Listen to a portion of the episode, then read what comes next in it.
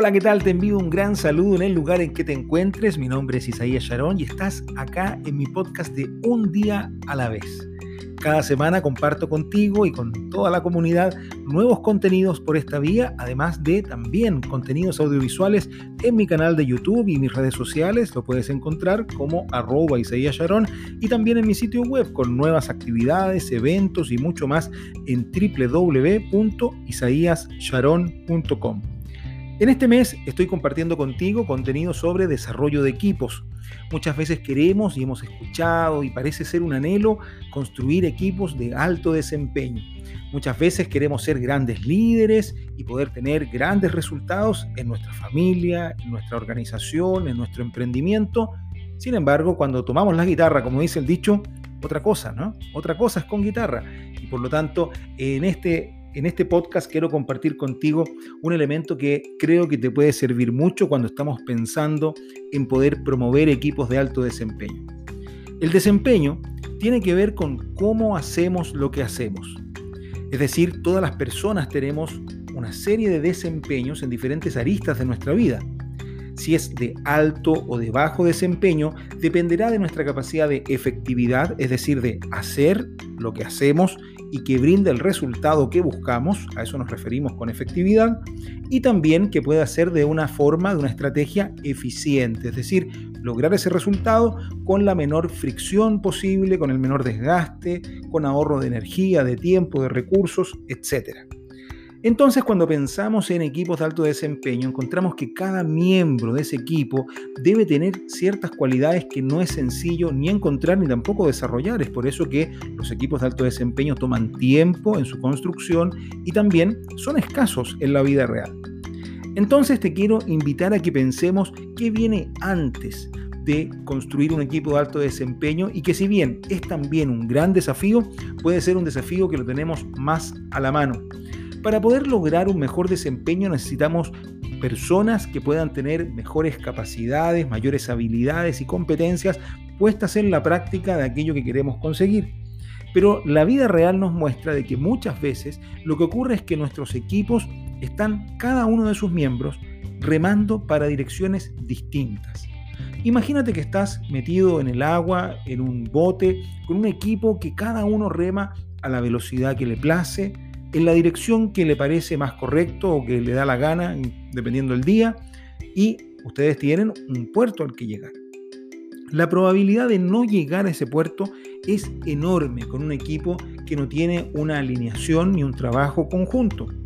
Pero además, el gasto de energía y capacidades de lo individual y también del conjunto es altísimo. Es decir, nos estamos desgastando dentro del bote, remando y remando, poniendo aquello que podemos poner a disposición, pero en una dirección tan equívoca, tan desalineada, que finalmente simplemente ir a, quemar nuestras energías de una forma inútil. Es por eso que antes de pensar en construir equipos de alto desempeño, debiéramos tomarnos muy en serio la idea de alinear nuestros equipos. Y es justamente de eso lo que quiero contarte en este nuevo episodio de este podcast. Y tiene que ver con el poder de la alineación. Si nosotros tenemos un equipo con las mismas cualidades de siempre, pero que ha aprendido o está aprendiendo a trabajar en una misma línea, alineados en ciertas cosas propias del quehacer, entonces vamos a lograr que los mismos de siempre logren mejores resultados. Algunos llamarán a esto alto desempeño. La verdad que es un mejor desempeño y no necesariamente un alto desempeño. Sin embargo, da igual. Finalmente lo que queremos es mejorar y por lo tanto alinearnos nos va a permitir hacer un incremento importante en el rendimiento colectivo y también individual, sumado a otros beneficios que esto trae, porque cuando somos parte de un equipo que trabaja mejor, que avanza mejor, que logra mejores resultados, también aumenta nuestro sentido de orgullo, de pertenencia y nuestro compromiso con el objetivo y con el trabajo que desarrollamos en conjunto. Así, el poder de la alineación nos invita a revisar algunos elementos. Estos son varios, yo quiero compartir solo algunos por razones de tiempo en este podcast con ustedes. El primero de ellos tiene que ver con alinearnos en nuestros roles y funciones. Esto es fundamental, tiene una característica para la gente que trabaja en recursos humanos, le llamamos higiénica, y tiene que ver con la definición de los perfiles de los cargos, las funciones de cada posición y en el fondo establecer a qué se dedica cada una de las personas y hasta dónde llega su campo de acción. Muchas veces nos desalineamos porque no sabemos todas las responsabilidades que debería cumplir nuestro cargo, ni tampoco entendemos cuál es el límite y a veces nos sobrepasamos en la toma de decisiones o en la ejecución de tareas de cosas que le corresponden a otros miembros del equipo. Esto genera una superposición de roles y funciones y espacios que quedan vacíos, es decir, cosas que nadie toma y por lo tanto quedan sin hacerse, dañando el resultado general del equipo. Entonces, lo primero es poder sentarnos a pensar cuáles son estas tareas, estos roles, estas funciones que deben ser desempeñadas para que la organización o el equipo logre los objetivos estratégicos que se han planteado al inicio.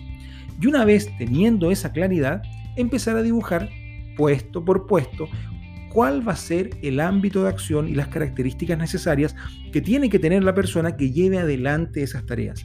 Es importante que cuando diseñemos estos roles y funciones no lo hagamos pensando ni en cómo se hace hoy, ni en cómo lo hace o cuáles son las habilidades de la persona que lo realiza en la actualidad, sino que en vez de pensar a la medida de quién está, pensémoslo a la medida ideal de lo que necesitamos porque muchas veces la persona que está pudiese ser no la persona correcta en ese rol o función. Y por lo tanto nos va a quedar un diseño mal hecho, una mesa coja, por no estar mirando un poco más allá de lo que realmente hay hoy. Lo segundo tiene que ver con los procesos. ¿Cómo nos vamos a coordinar? ¿Quién tiene la, una parte del proceso y a quién se lo debe entregar? ¿Cómo se encadena una tarea y una función con otra para que el resultado pueda tener sentido? ¿Cuáles son las instancias? Un tercer elemento muy importante. ¿Cuáles son las instancias para poder proponer nuevas ideas, debatir las diferencias y llegar a los acuerdos? Una vez que se toman los acuerdos, ¿cómo se ejecutan? Todo esto tiene que ver con procesos y estructura y es lo que nos va a ayudar a ir alineando al equipo. Quien se salte el proceso y la estructura, quien se salga de estos lineamientos, entonces probablemente tendrá que, en primera instancia, volver al rol y función que le corresponde o, en segunda instancia, salir del equipo, pues le está haciendo un daño a la organización completa y por lo tanto no podemos darnos el lujo de tener gente con colores propios, con sus propias causas, cuando en realidad estamos tratando de trabajar de manera conjunta. La alineación de los equipos entonces nos ayudará, si volvemos a la analogía de este barco, de este bote a remo, a poder hacer con la misma fuerza y las mismas personas dentro de esta nave una dirección común que nos permita optimizar nuestras capacidades para avanzar más rápido y poder llegar al puerto correcto y no terminar encallando en cualquier lugar muy alejado muchas veces de la orilla que realmente queríamos llegar. Espero que esto te haga sentido y empieces a mirar cómo alinear mejor a mi equipo, cómo alinearme yo mejor a la estrategia que estamos viendo o avisorando por delante en nuestra organización para así poder, con las mismas competencias, pero con mayor generosidad y alineación, llegar a resultados mucho mejores. De esto y de mucho más estaremos hablando en los siguientes episodios acá en mi podcast Un día a la vez y recuerda que también estoy compartiendo en mi programa de video llamado Hablemos de dos veces por semana en YouTube y en otras redes sociales. Me puedes buscar como Isaías Charón nuevos contenidos para que puedas seguir desarrollando estrategias y mejora continua a nivel personal y profesional. Te invito también a que me visites en www.isaíasharon.com y encuentres todo lo que estoy preparando junto con mi equipo para ti, donde podrás ver eventos gratuitos, bootcamps y mucho, mucho más todos los meses para poder seguir aportando un granito de arena en este camino que no para de crecimiento y transformación.